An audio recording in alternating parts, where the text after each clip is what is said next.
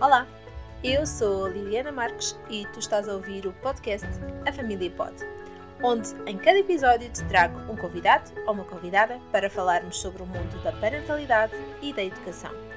Seguimos juntos nesta aventura de ser o melhor pai ou a melhor mãe que podemos ser? Preparado? Preparada? Então, bora lá!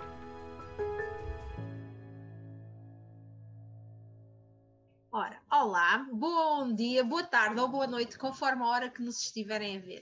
E cá estamos nós aqui mais uma vez para mais um episódio, uh, para estarmos aqui novamente juntos com uma nova entrevista. Hoje estou aqui muito bem acompanhada pela minha querida Teresa Botelho, que aceitou aqui o, o convite.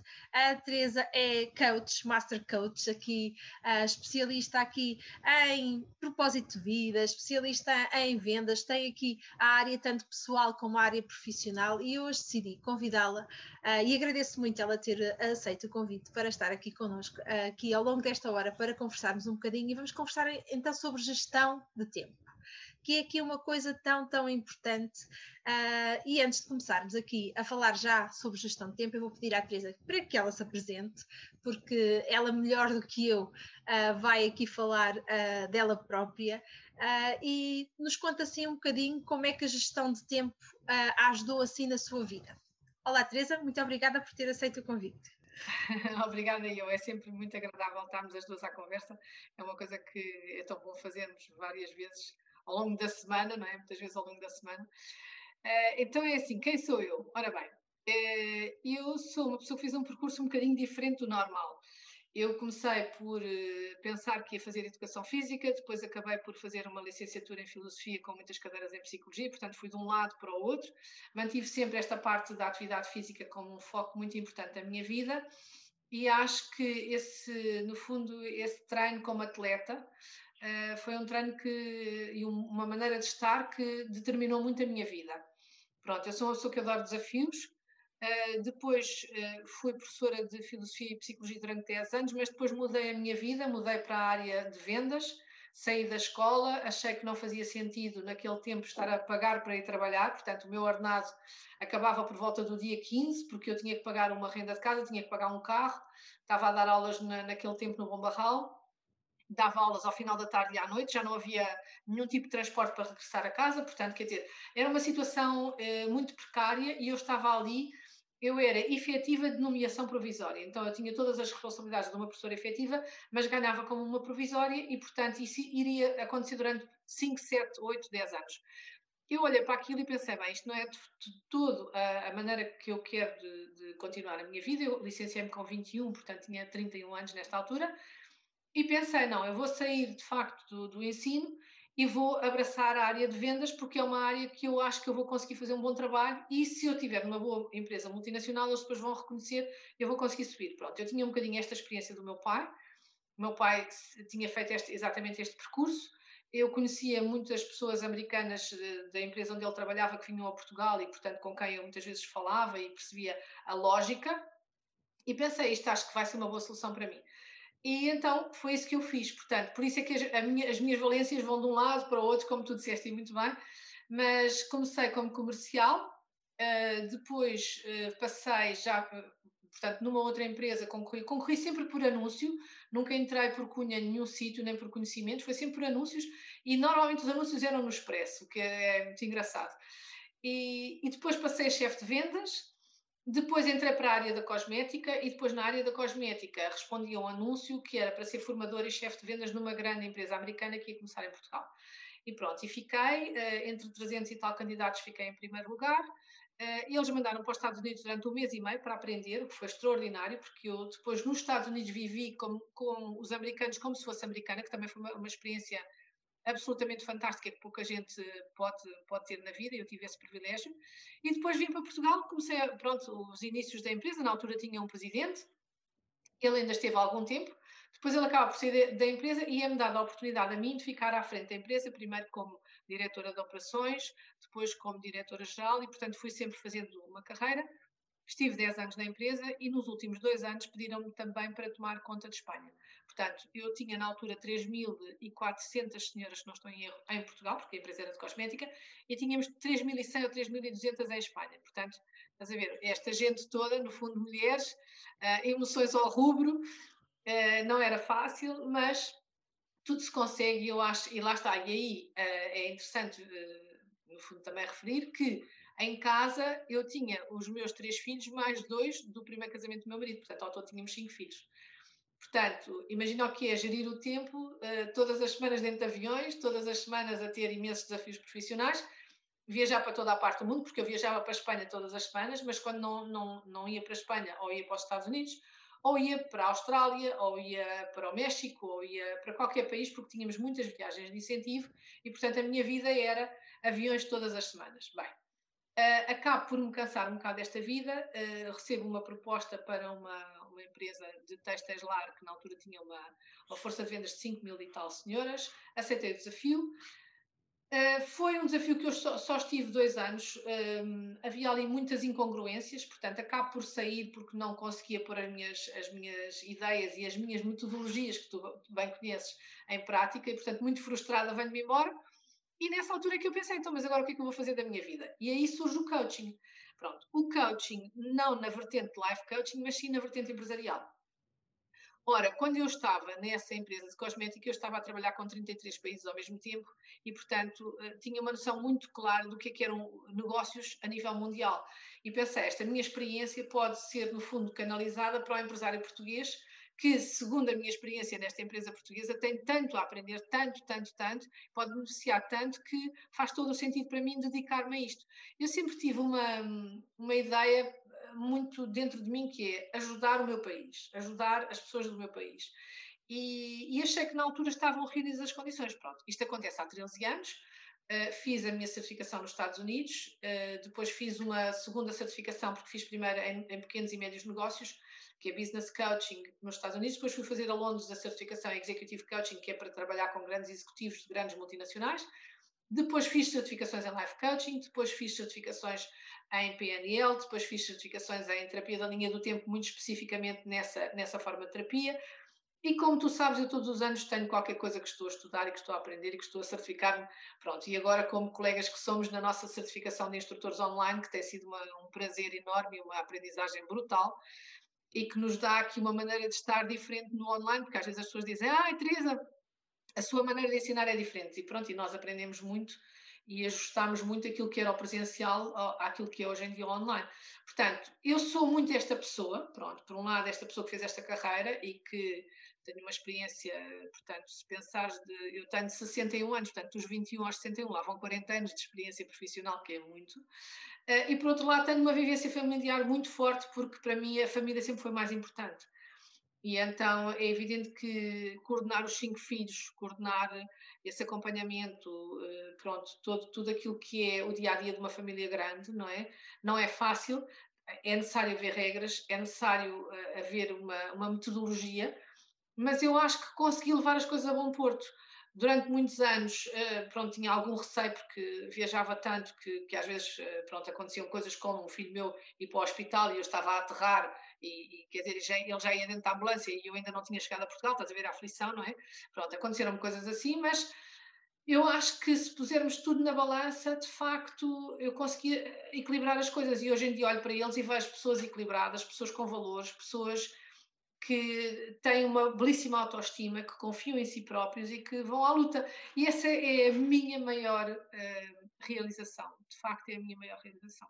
Portanto, esta pessoa sou a pessoa que eu sou com isto tudo. Pronto, continuo a fazer exercício físico como tu sabes, para mim que é muito importante. Uh, sei lá, continuo sempre a aprender todos os dias, com os meus clientes aprendo imenso, com as pessoas com quem que acompanho em termos de coaching. Portanto, é, sempre foi esta muito a minha postura. Eu costumo dizer, nós temos que manter-nos humildes, mas conhecermos o nosso valor. E eu, eu tento fazer isso todos os dias. Por um lado, perceber a pessoa que eu sou e aceitar-me e validar-me, não é? Que tu sabes que não é fácil e então no online mais difícil ainda é. Mas por outro lado, ter esta humildade, quer sempre aprender mais e, e toda a gente me pode ensinar. Eu acho que isso. Uh, eu fiz agora um post sobre o Dia do Pai e puxo aquilo que o meu pai me ensinou foi antes de julgares, tenta compreender. Uh, e eu acho que isso caracteriza muito a pessoa que eu sou, sempre tentar compreender, tentar aprender, tentar compreender, percebes? Acredito imenso, imenso nisso. Sim, e realmente, Teresa, tu és mesmo uma mulher inspiradora, não é? Porque, na verdade, com, com a tua idade, que já não são 20 anos, já são 20 anos vezes 3 e mais, mais uns pozinhos, um, não há muitas mulheres que tenham a tua experiência de vida em termos de uh, profissionais, não é? Em termos profissionais, de passar por tantas, por tantas valências de profissão, de mudar tanto de vida, porque muitas vezes o que é que acontece é que as mulheres uh, lá estão, estão de alguma forma pressionadas com a vida familiar e muitas vezes abdicam da vida profissional em detrimento da vida familiar. Posso perguntar se alguma vez tu te sentiste um, tentada a abdicar de, um, de, uma, de uma vida em relação à outra? Eu acho que não, sabes? Eh, eu tinha a experiência da minha mãe. A minha mãe foi uma mulher que se dedicou à família. Era uma mulher cultíssima, falava seis idiomas, portanto, era uma pessoa que sabia imenso de história da arte, era uma pessoa com múltiplos talentos, mas decidiu dedicar-se à família. Nós éramos cinco e, portanto, a minha mãe dedicou-se a nós. E eu Uh, embora gostasse muito dela e respeitasse inteiramente a, a, decisão dela, eu nunca estive de acordo com essa decisão para mim. Para ela, tudo bem, mas para mim, não. Eu tinha depois também um, uma outra pessoa que me influenciou muito, que era uma irmã do meu avô, da, da parte norueguesa da família, minha tia Milda, que era uma mulher que ficou viúva cedíssimo. Ela esteve casada há muito pouco tempo. Uh, eu acho que ela enviou, devia ter o mais velho 5 anos e nunca voltou a casar e fez sempre a sua vida independente e ganhou sempre o seu dinheiro. E estamos a falar de uma pessoa que nasce em 1890 e qualquer coisa, portanto, estamos a ver é, lá para trás. Essa minha tia falava nove idiomas, ok? Portanto, e era uma mulher de uma cultura absolutamente extraordinária. Aquele paradigma da minha tia Milda, e, e ela era quem me dava as, as, minhas explicações de inglês, e eu comecei a ir às explicações, devia ter 7, 8 anos, já ia sozinha por Lisboa, ia ter a casa dela, e, e lembro-me que uma vez ela esteve duas horas a falar sobre laranjas, Portanto, como é que alguém consegue falar sobre laranjas durante duas horas? Mas ela tinha um conhecimento tão grande, era da área da uh, agronomia. Fomos buscar atlas e explicar onde é que eram as laranjas oriundas e como é que eram as primeiras laranjas. Bem, foi, foi uma, uma palestra de duas horas sobre laranjas. Mas, sobretudo, foi o exemplo dela. E ela explicou-me que mesmo uma mulher sozinha, e naquele tempo, ela tinha conseguido conciliar a educação dos filhos com a, eh, a parte profissional. E ela realizou-se muito nessa área profissional. Portanto, eu achei com aquele exemplo e aquela mulher que tantos anos antes de mim, não é, tinha feito aquele percurso, eu achei sempre aquilo muito inspirador. E ela, eu tinha grandes conversas com ela, conversas muito filosóficas, conversas muito profundas. E ela deixou essa marca em mim. Eu percebi, devia eu ter aí os meus 12, 13 anos, espera lá, então eu posso não escolher, ou seja, eu posso fazer uma, um somatório de uma parte com outra parte. E pronto, e foi isso que eu decidi, uh, e acho que nunca pus isso em questão, nunca. É extraordinário essa tua história de, de inspiração uh, na tua tia, porque realmente não é uma pessoa que há tantos anos atrás, não é? Uh, como é que de alguma forma conseguiu uh, gerir então as duas partes, não é? Porque nós, enquanto mulheres, temos várias partes dentro de nós, mas muitas vezes a parte profissional e a parte familiar é aquela que tem mais, mais peso. E isto de gerir a parte profissional e, e a parte familiar tem muito que se lhe diga. E tu, com, com cinco filhos, não é? Como é que tu conseguias gerir este tempo para conseguires, com tantas viagens, com tantas solicitações, com com, com um trabalho com tanta responsabilidade, conseguias gerir eh, o teu tempo para conseguires ter tempo para a tua família?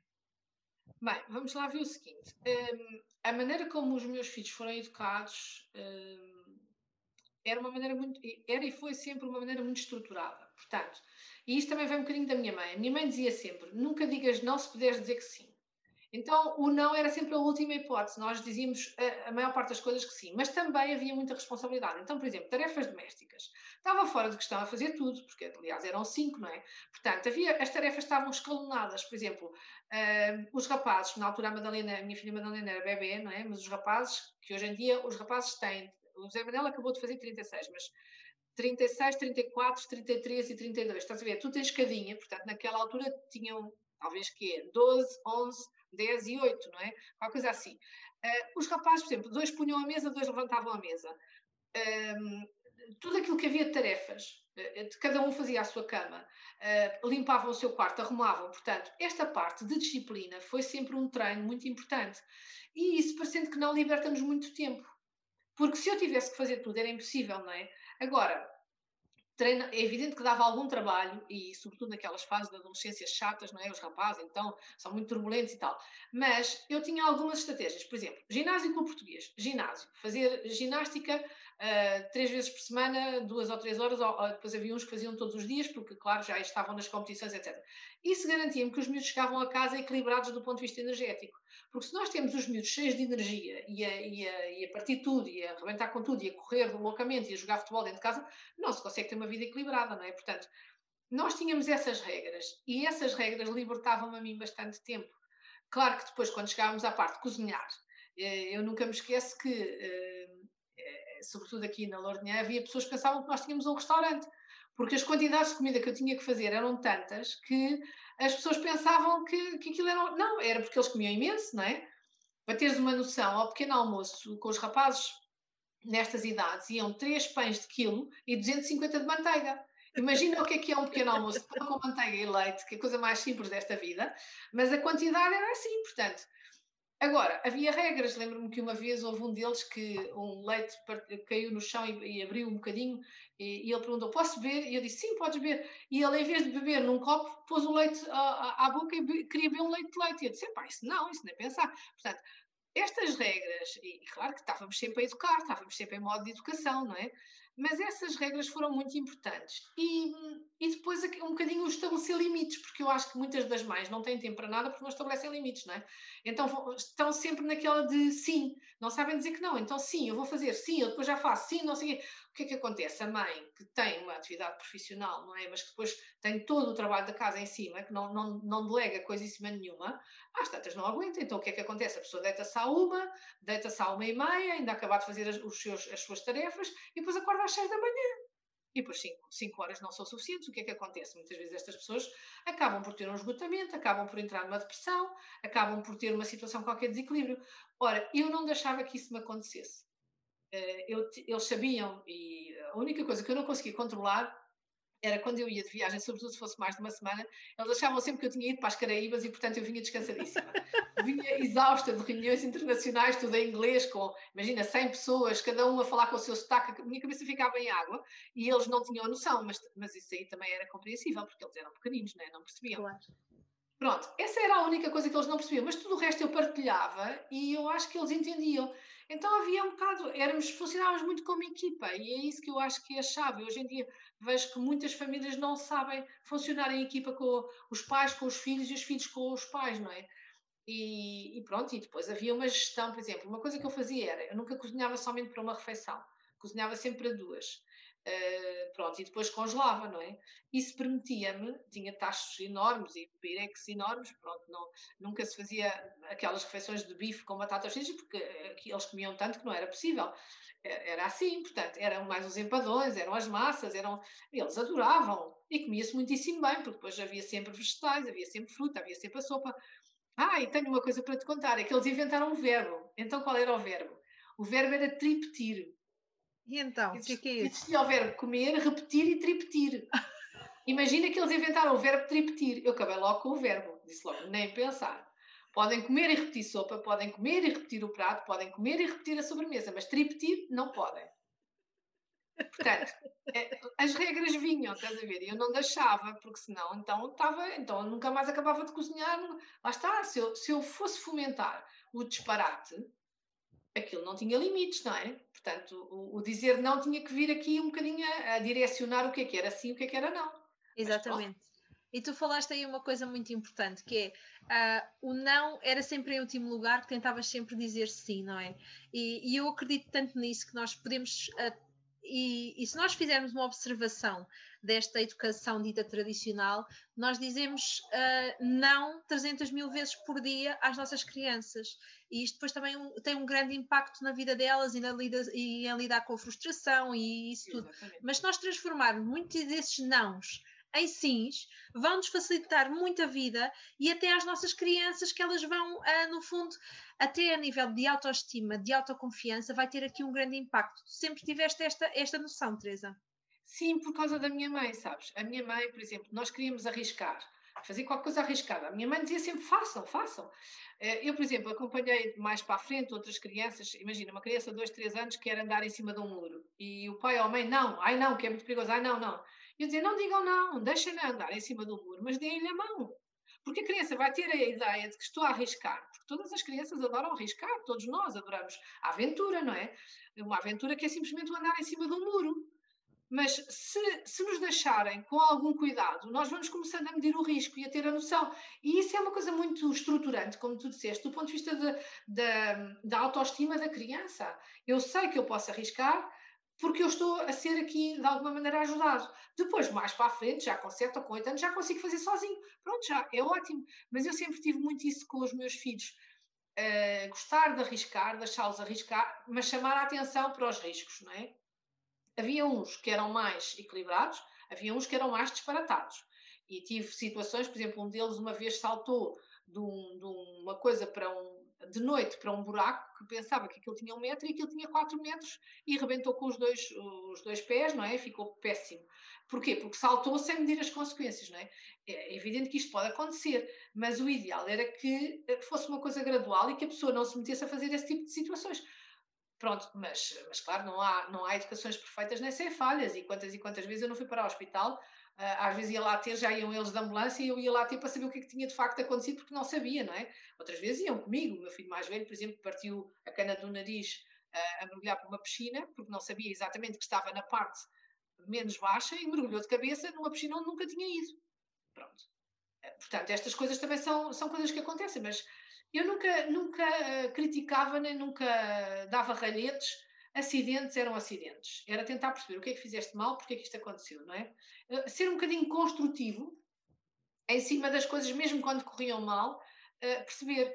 Lá está, eu tive um bocadinho a sorte, o meu pai e a minha mãe eram muito assim, então interiorizei muito isso e, e, e ainda hoje eu digo e é engraçado que eu tenho um filho a viver no Japão, meu filho mais velho, esse que partiu a cana do nariz, e ele diz-me, mãe, eu educo o meu filho como a mãe me educou, e eu eduquei os meus filhos como meu, os meus pais me educaram. Portanto, uma tradição já de uma educação estruturante, sabes? Que eu acho que isso é muito importante. Sem dúvida, sem dúvida. E, e, e ao, ao, transformarmos estes nãos em si, estamos de alguma forma a deixar que as crianças um, testem os seus próprios limites, conheçam-se uh, profundamente, tenham um autoconhecimento profundo de si próprios, que isto aqui, eu acho que isto é, é, é, é para a vida. Uh, ok, acontece, acontece na infância, mas isto é para a vida. Elas, se tiverem a oportunidade de poder fazer isto na infância, quando, à medida que forem crescendo, vão sempre tendo um, a sensação que estão ali apoiados, ok, isto pode correr bem ou pode correr mal, mas de alguma forma eu tenho aqui alguém que me apoie. Não é que me salve, não é esta questão, e acho que aqui a Teresa concorda com, comigo. Uh, não é que me salve, é que me apoie. Que se as coisas correrem mal, ok, está aqui um porto de abrigo onde eu posso ir uh, limpar as minhas lágrimas, se for necessário. Mas de alguma forma, isto aqui é estruturante para a vida. E ter esta oportunidade de deixarmos os nossos filhos fazer isto, é aqui mesmo, mesmo aqui. Um, é para a vida, é uma aprendizagem para a vida e tem um impacto hum, profundo, profundo nas nossas crianças e nos nossos adultos um, posteriormente. Uh, em relação a, também falaste aí anteriormente de a família é uma equipa e funcionar como equipa. Eu acho que isto aqui também é, é muito aí do teu segredo para as coisas funcionarem sempre bem. Claro que há sempre desafios, há sempre coisas que, que acontecem e tens aí muitas histórias para contar, já como partilhaste, mas, mas no fundo a família funcionar como equipa eu acho que foi aqui o, o diferencial, não foi? Eu acho que sim, acho que tens que ter uma atitude um bocadinho especial, não é? Tens que ter um bocadinho a atitude do treinador, não é? O pai e a mãe não são os amigalhaços, mas são um bocadinho os treinadores, pronto.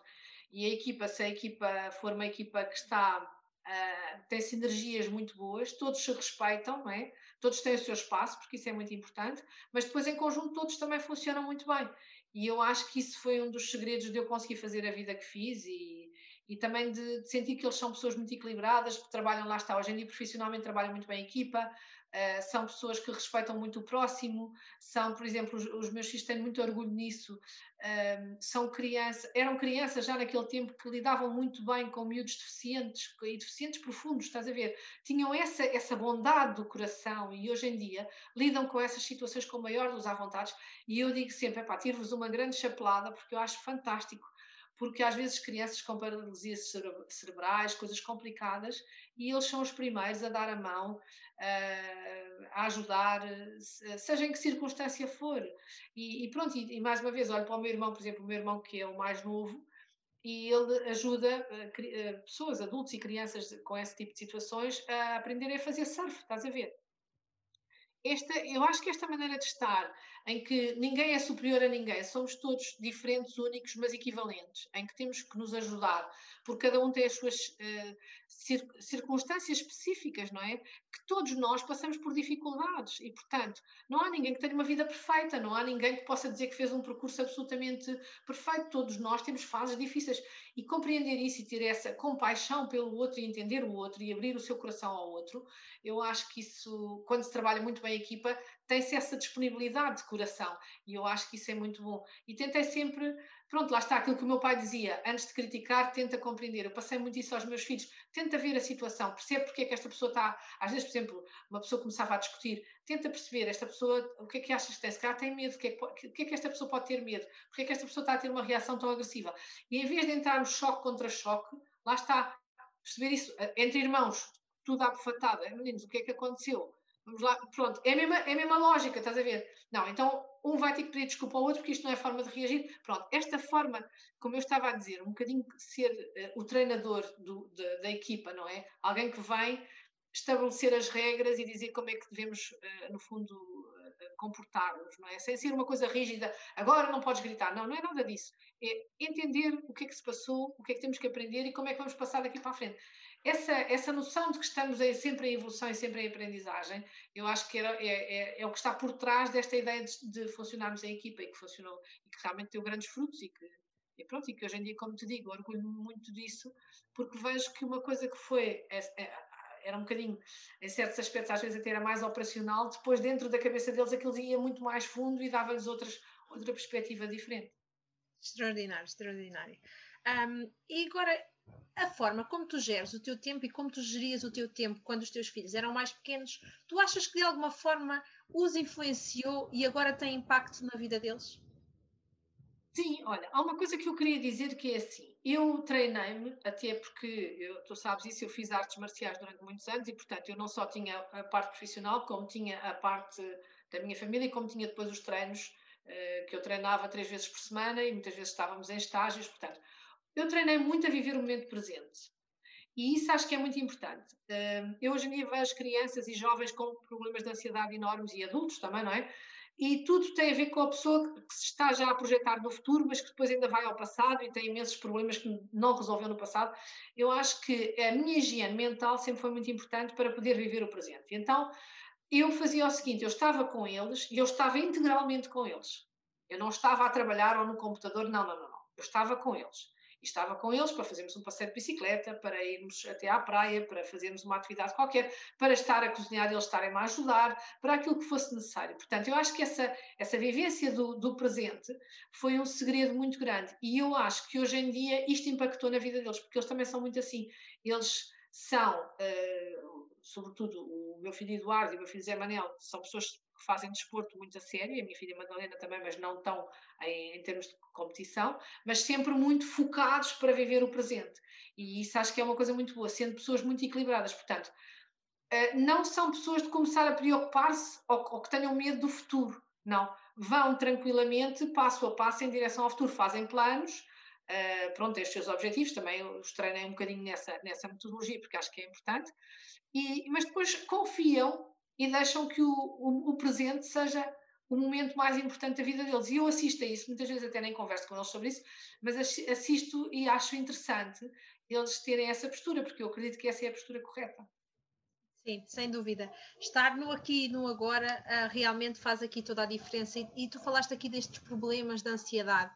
Isto é realmente um, um, mal aqui da nossa, da nossa sociedade, que cada vez tem mais impacto em crianças mais novas.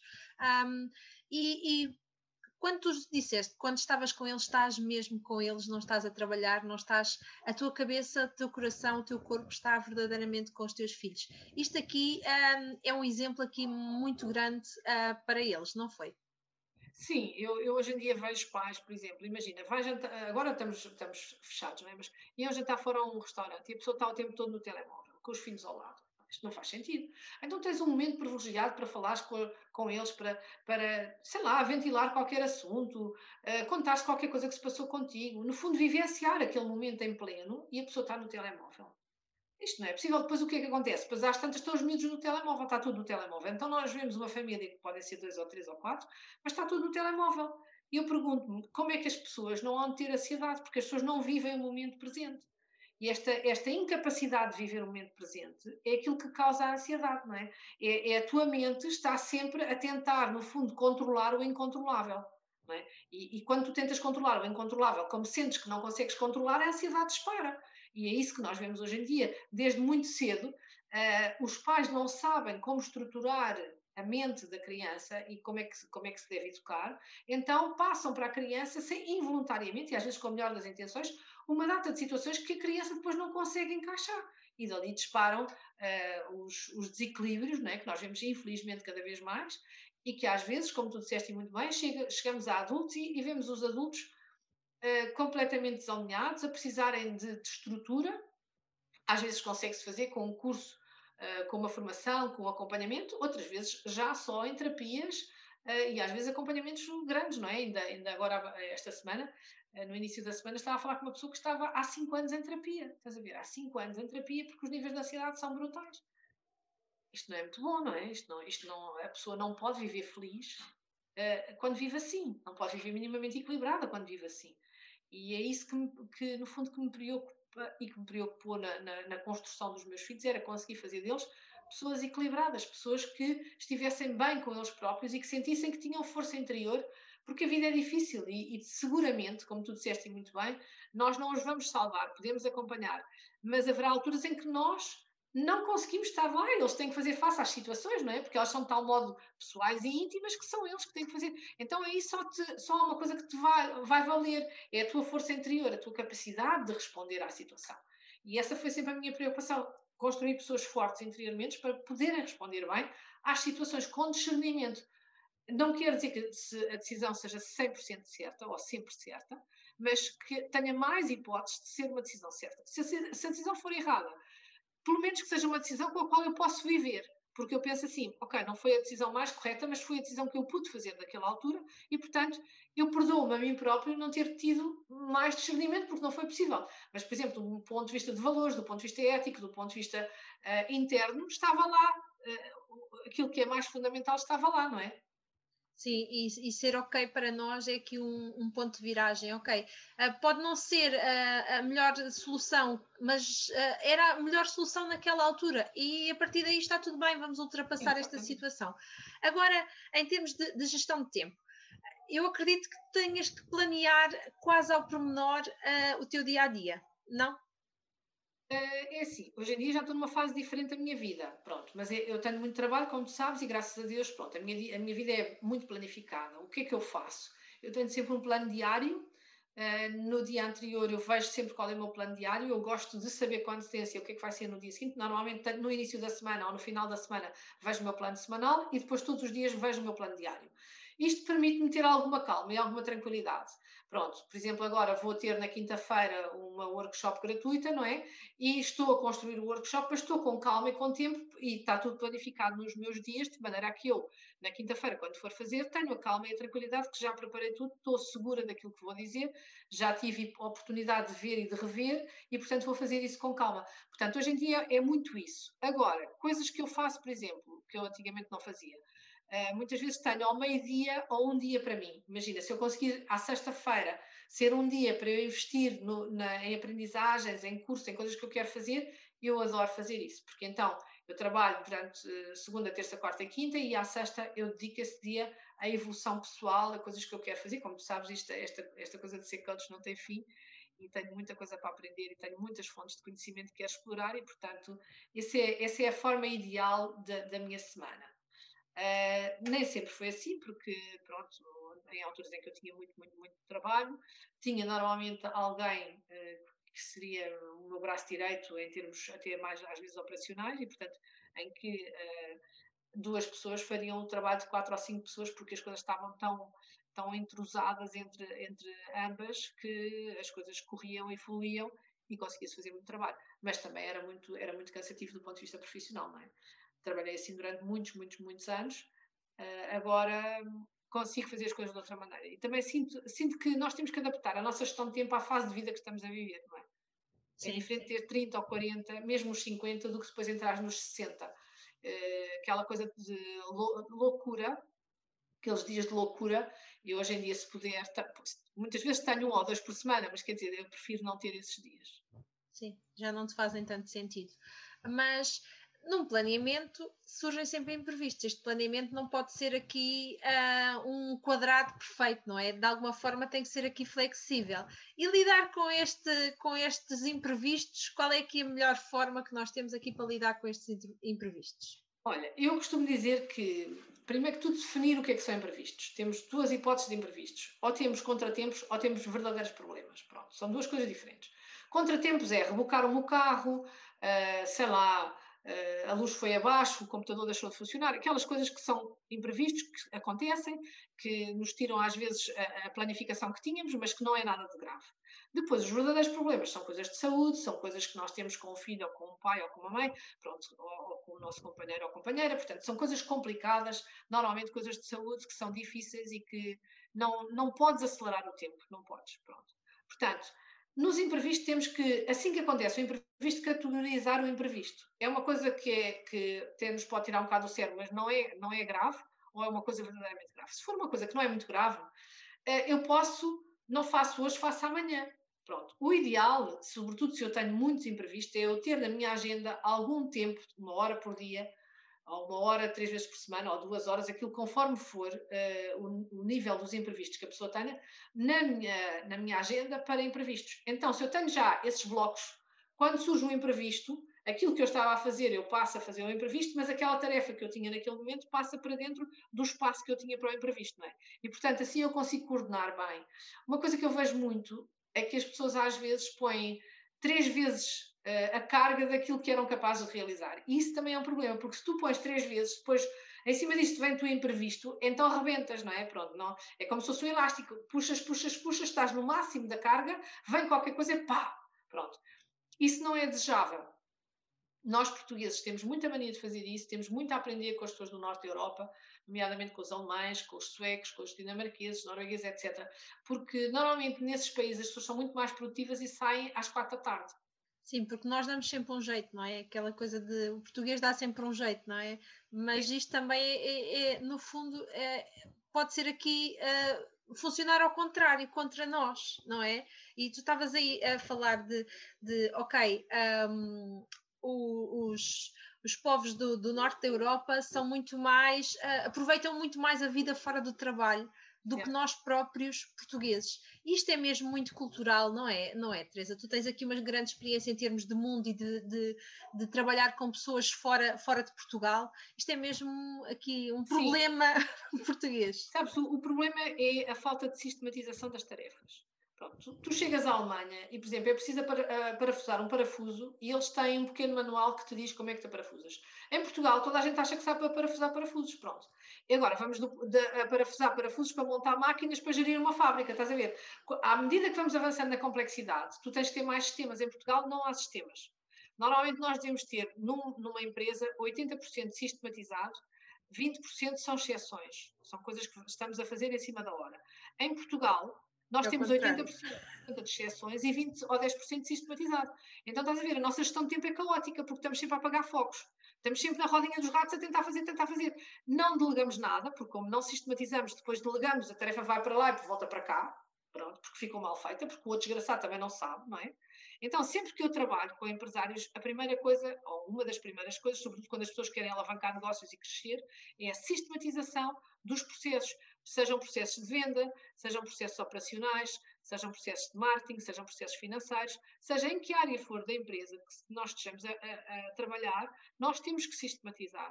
Porque eles estão fartos de fazer aquilo e nunca fizeram o sistema. E depois é, é, falha uma pessoa ou o empresário tem qualquer problema grave, lá está e não pode estar na empresa e de repente a coisa vai assim. Portanto, hum, eu acho que nós aí, como somos muito bons a improvisar, uh, não temos a humildade de sistematizar. só vamos conseguir ser produtivos da maneira que gostaríamos quando tivermos estes dois aspectos. Saber muito bem sistematizar e saber muito bem desenrascar. Mas primeiro sistematizar. E por isso é que nós, quando vamos lá para fora, e, só, e muita gente que imigra, não é? As pessoas são super valorizadas porque são ótimas a desenrascar. Mas não vão desenrascar em cima de nada, vão desenrascar em cima de sistemas. Então, primeiro fazem o sistema compreendem e depois, quando qualquer coisa corre mal, eh, fazem o desenrascanço, fazem aquela exceção. Ótimo, isso é o melhor de dois mundos. Mas esta primeira parte em Portugal está toda por fazer. Toda por fazer. É incrível.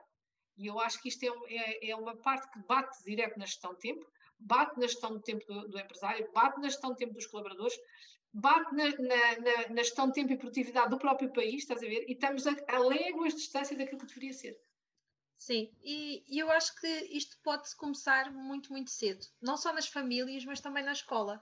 Uh, isto de alguma forma uh, é um déficit que nós temos em relação ao nosso, ao nosso sistema educativo porque vamos aqui pôr o, o, os, os, pratos limpos, não é?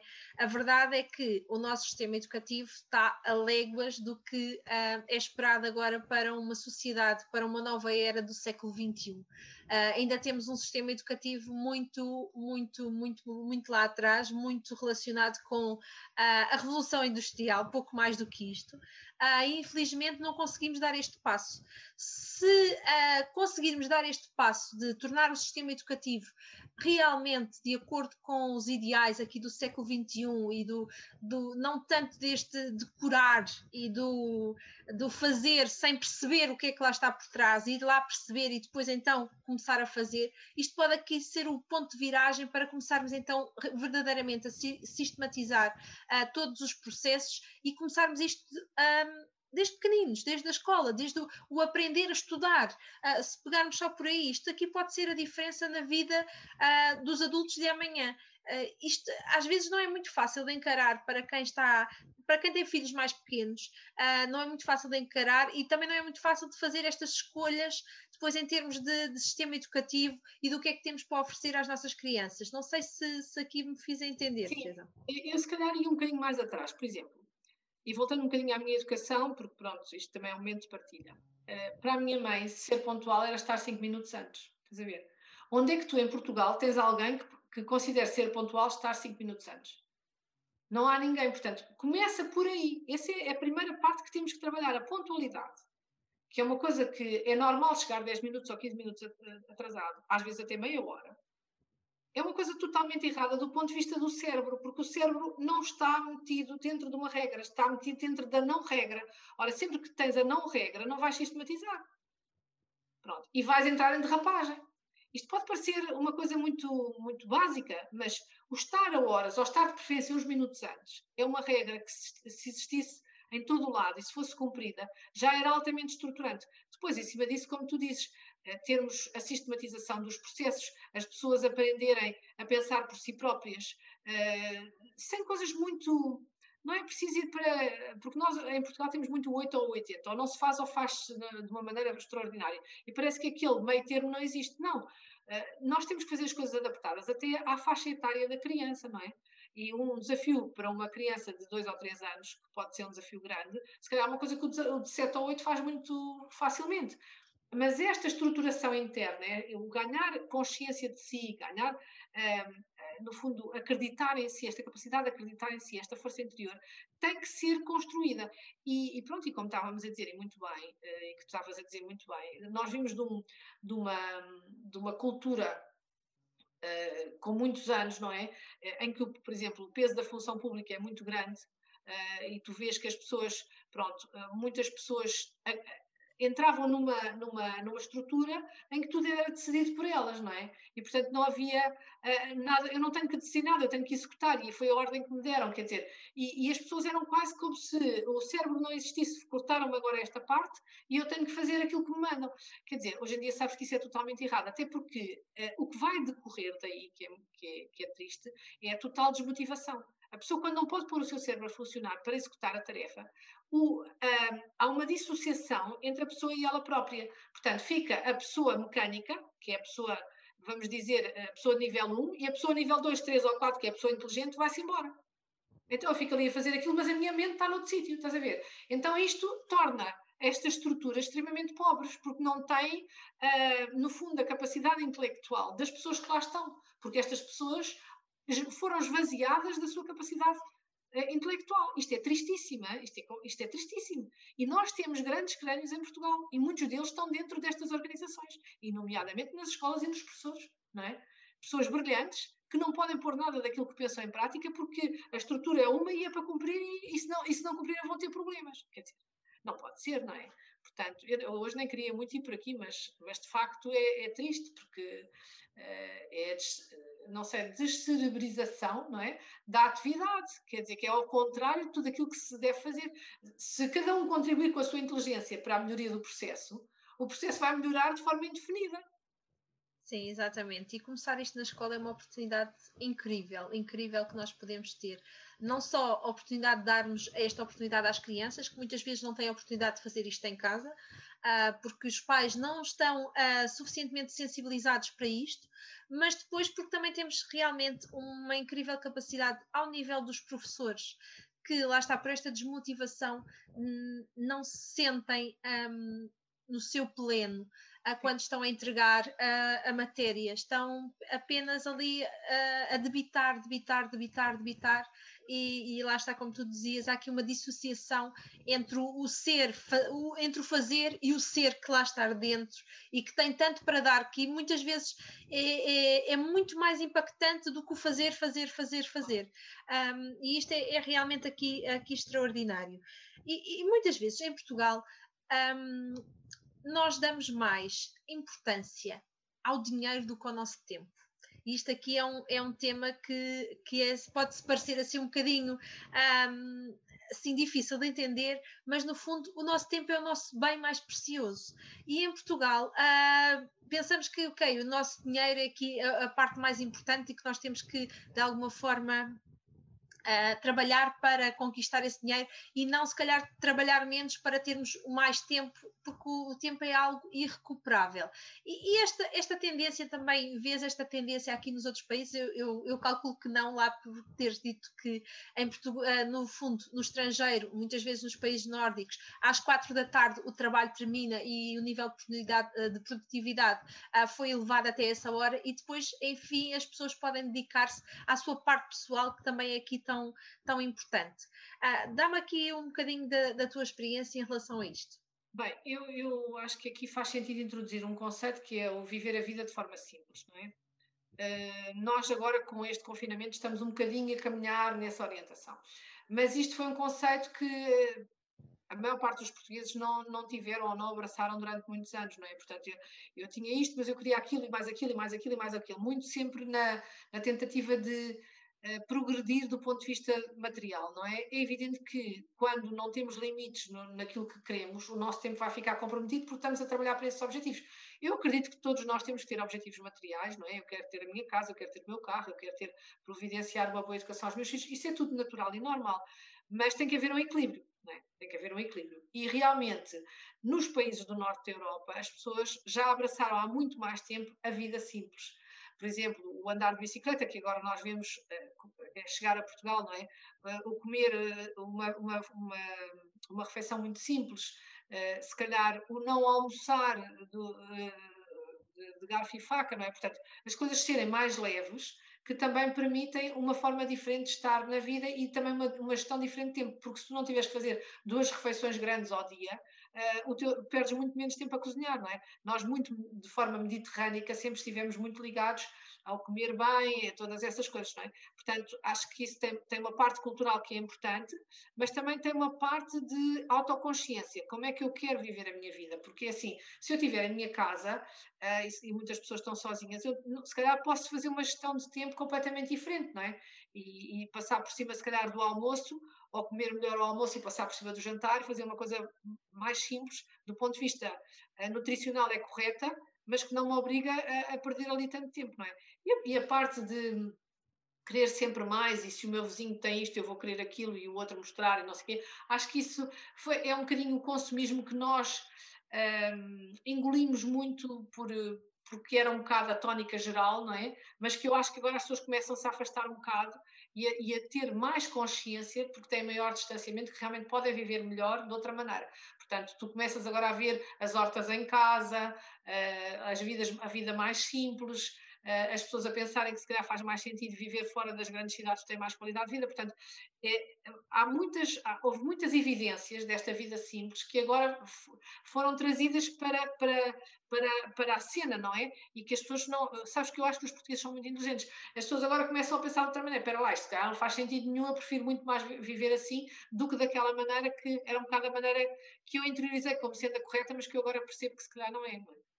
Sim, isto pode mesmo fazer aqui diferença uh, aqui na sociedade. Eu acredito que de alguma forma nós estamos a viver aqui uma era de mudança de paradigma, de alguma forma. Não sei, não sabemos bem onde é que, onde é que vai, onde é que vai, onde é que vai parar, mas de alguma forma estamos aqui a fazer num, num processo de mudança. Uh, e isto aqui também, também é extraordinário, porque traz à consciência uma, uma outra parte muito importante, que é aproveitarmos o nosso tempo livre uh, que isto também é aqui um segredo da gestão de tempo, porque não é só a vida profissional, não é só a vida familiar, mas também o nosso tempo livre, nosso próprio tempo, tempo livre para, para nós, pessoal, uh, único uh, de identidade de cada um de nós. Isto aqui, eu acho que também é aqui um dos segredos de, de nossa, um, nosso bem-estar mental, físico, uh, que poderá depois permitir-nos encarar os desafios da vida e encarar a nossa vida profissional e a nossa vida familiar de uma outra forma, não é, Teresa? Sim, sim. Uh, no fundo, isso tem um bocadinho a ver com a gestão da nossa própria energia. Eu costumo dizer, nós podemos funcionar como um dínamo ou como uma pilha. Quando funcionas como uma pilha, vais desgastando, desgastando, até às tantas já não tens energia. É a história da mãe que não sabe dizer não e, portanto, diz a tudo que sim e acaba rebentada, completamente rastros. Pronto. Uh, gerir uh, a nossa própria energia como um dínamo, tu gastas a tua energia, mas depois tens momentos de recarregar as tuas baterias. E o recarregar baterias é muitas vezes os tempos que tu tens para ti para ti própria ou para ti próprio, não é? Que são ou, ou momentos de leitura, ou momentos de reflexão, ou de caminhada, ou, ou, de ouvir a música preferida, ou de estar com os teus amigos. Portanto, esses momentos que tu tens e que todos nós deveríamos ter e que deveriam estar exatamente todas as semanas serem possíveis, são momentos absolutamente necessários para o equilíbrio energético da pessoa. A maior parte das pessoas não tem consciência disto, então entram num desgaste permanente. Ah, às vezes até há pessoas que se culpabilizam muito, ah, mas eu sinto muito, muito culpabilizada porque eu vou tirar agora duas horas para mim. A pessoa não deve sentir-se culpada, não. Sobretudo uma mãe com filhos precisa mesmo de se restabelecer, precisa mesmo de poder pôr os miúdos num sítio qualquer e ir ao cabeleireiro ou ir uh, fazer uma massagem. Eu sei que nem sempre é fácil, porque muitas vezes, até sobretudo mães que estão sozinhas, isso é muito difícil, mas é muito necessário. E, por exemplo, se a pessoa muitas vezes pedir ajuda a uma amiga, olha, precisava que me ficasses com os miúdos porque eu vou. A, a outra pessoa disponibiliza-se, porque a outra pessoa também dá valor, não é? Agora, o que acontece é que muitas vezes a, a própria mãe não pede. Então já está em contrapé, já está, ai, já estou de rastro, ai, de manhã custa-me imenso sair da cama, ai, à noite quando me deito estou cansada, acordo cansada. E, e, a pessoa já não percebe o que é que está a passar. Às vezes está naquela, está numa rodinha dos ratos pessoal horrível, uh, e a desgastar-se cada vez mais. E depois, de repente, aparece um problema de saúde grave ou uma coisa qualquer que faz a pessoa parar. Porque o que acontece exatamente é isso: é que o universo vai nos trazer a experiência que nós precisamos de viver. E às vezes a experiência da paragem é a experiência do agora vais tomar consciência de que isto não é como tu pensas, que é sempre, sempre, sempre, sempre a andar. Não, não é.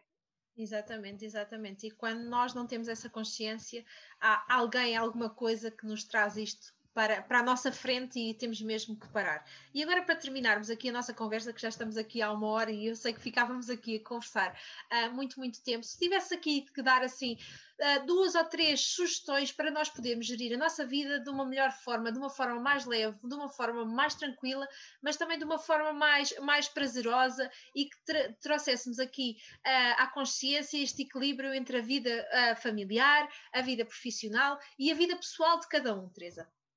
Olha, eu acho que a primeira coisa é decidir quais são os, os, teus objetivos. Se não tiveres objetivos, o tempo vai correr e a sensação é que estás perdido ou perdida. Portanto, a primeira coisa é estabelecer objetivos. Eh, eu devo ter objetivos anuais, depois objetivos semestrais e depois daí vão derivar os objetivos trimestrais. Posso ter objetivos trimestrais profissionais e pessoais, pronto, que faz muito sentido.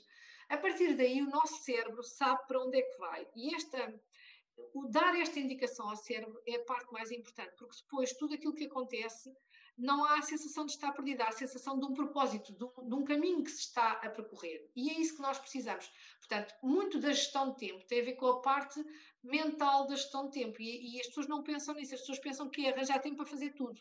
Essa, essa ideia de arranjar tempo para fazer tudo é muito básica. A gestão de tempo não se faz assim. A gestão de tempo faz-se com os americanos chamam uma umbrella, como se fosse um chapéu de chuva, que são os teus objetivos, e depois daí é que tu vens a, no fundo, compartimentar as horas, as semanas, os dias e os blocos de, de tempo para conseguir concretizar as tarefas. Agora, uma, uma, um conselho muito importante, sobretudo para mães. Pensem seriamente, se vos compensa e deve compensar, terem alguém que vos ajude nas tarefas domésticas. Pode ser, por exemplo, uma pessoa que venha uma vez por semana ou uma vez de 15 em 15 dias fazer uma limpeza maior, uma coisa qualquer assim. Mas faz muito sentido. Também pode fazer sentido, por exemplo, ir lavar a, a, a roupa à lavandaria. Pronto. Há, há, às vezes soluções destas que podem fazer sentido. Ou comprar salgados que ficam congelados e que a pessoa, se tiver um problema, à hora vai fazer. Ou como eu fazia, fazer a, a, a refeição sempre para duas refeições. São pequenos truques, mas são coisas que depois nos permitem naquele momento, que é, por exemplo, chegar a casa em cima da refeição e tenho três minutos para que estão cheios de fome, não estar no, numa enervação, porque eu acho que o grande problema da gestão de tempo é o estado de nervos em que as pessoas ficam. Então, é o impacto, trabalhar. É? é? o impacto é, que tem em nós, é. não é? O impacto emocional negativo que tem em nós é que é verdadeiramente eh, perigoso e problemático.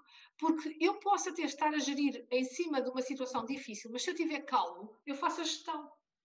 Agora, se eu tiver numa pilha de nervos, a primeira coisa é o miúdo faz não sei o que, eu dou uma fatada. Ou, ou desata aos gritos. Portanto, isso depois é corre muito mal. Por isso, uh, ter algum tempo para prevenir e para pensar e para programar como é que vai ser a semana. A semana profissional e a semana pessoal. E fazer as duas planificações. Há muita gente, cada vez mais, pessoas fazem, por exemplo, a emenda da semana, não é? Em casa. Faz todo o sentido.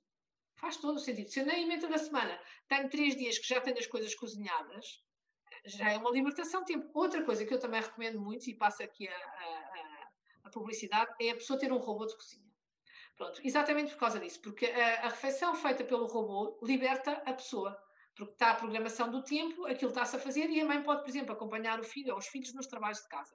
Isto é muito importante porque a mãe está calma, tem ali aquele tempo, tem aquela atenção de estar no momento presente com as crianças. Portanto, são pequenas coisas, mas que eu acho que são muito importantes. Mas tudo começa com os objetivos. Se não tivermos objetivos, eu não tenho, nunca vi ninguém que conseguisse fazer uma gestão, uma boa gestão de tempo, sem ter os objetivos bem definidos. E isso é um treino, é algo que se aprende. Pronto, tu sabes que eu tenho curso de gestão de tempo, não é?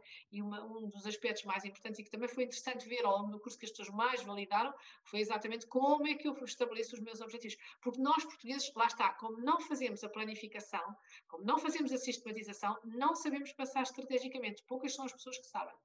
E então, uma das coisas que mais acontece e que também tem a ver com as escolas e com as pessoas e com tudo isto é que quando tu fazes uma boa gestão de tempo, tu sentes o empoderamento que essa boa gestão de tempo faz de ti. Eu sinto muito mais forte, sinto muito mais senhor ou senhora das circunstâncias e sei muito melhor como é que a minha vida vai correr porque está autodeterminada por mim. Não sinto.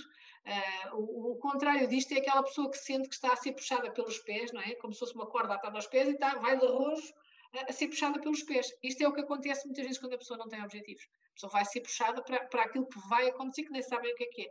Quando a pessoa faz os seus objetivos, a pessoa está de pé e agora sei para onde é que eu vou andar, para onde é que eu vou caminhar. Tenho ao fundo, de, no meu horizonte, os meus objetivos onde eu quero chegar. É completamente diferente. Sim, o nosso tempo torna-se o nosso aliado e não o nosso inimigo, não é? E acho que no fundo é aqui esta mensagem que nós que eu queria passar hoje aqui uh, na nossa conversa, Teresa, é que nós realmente este desafio da gestão de tempo, todos nós, todos nós temos este desafio, tornar o tempo o nosso aliado é aqui no fundo o segredo, mas no fundo só depende de nós, está nas nossas mãos. E aqui a Teresa já partilhou aqui uh, dicas, estratégias maravilhosas que eu própria uso. Eu sei que a Teresa também usa, a Teresa também partilha, partilha no, nos cursos dela, e, e, isto é realmente aqui extraordinário. Olha, Teresa, mesmo para terminarmos, se nós te quisermos encontrar, como é que nós fazemos para te encontrar nas redes sociais? Como é que partilha aí um bocadinho aqui de, desta, desta parte? Então, eu tenho um site que é teresabotelho.com, é muito fácil. Depois tenho Facebook, Teresa Botelho Pessoal e Profissional. Uh, depois tenho MTB Coaching, Maria Teresa Botelho Coaching, página de Facebook também, Instagram, LinkedIn também. Portanto, é muito fácil. Em todo o lado está o meu telefone. Uh, qualquer situação, mandem-me uma mensagem. Às vezes eu não consigo atender porque estou online ou estou com algum cliente, mas quem precisar ou quem quiser saber, seja o que for que eu possa ajudar, já sabem. É muito fácil contactar-me. Às vezes as pessoas até me perguntam, mas eu estou a falar com a Teresa? Tá, tá, está a falar comigo.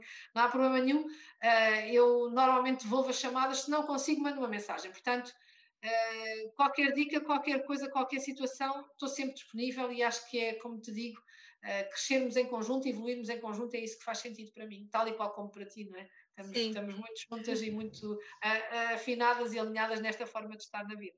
Sem dúvida, sem dúvida, Teresa. Teresa, foi um prazer esta, esta horinha que tivemos aqui de conversa. Ah, é real, és realmente uma mulher inspiradora que tem muito, muito para ensinar e que continua a aprender e isto é extraordinário. Ah, no fundo, é, é, o, que, o que eu vejo em ti é que te, esta sede do saber nunca acaba é e, e, é aqui mesmo um, o que, o, um dos teus objetivos que eu sei que é aprenderes e aprenderes e aprenderes e aprenderes. E realmente estamos juntas. Ah, a gestão de tempo pode ser aqui uma mais-valia quando nós falamos da nossa vida pessoal, profissional e familiar.